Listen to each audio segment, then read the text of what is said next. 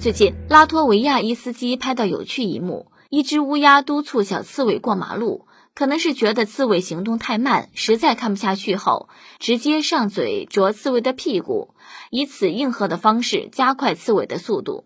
待成功通过马路后，乌鸦潇洒离开。网友称：“这也太可爱了吧！”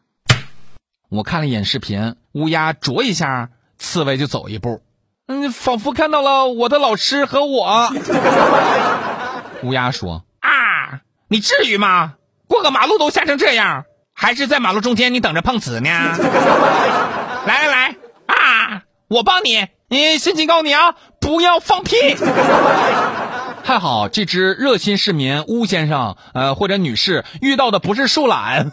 树懒表示：“你就算撞死我，我也快不了。”我猜有很多人看了这段视频，都会发自肺腑的感慨：这世界上还是好鸟多呀。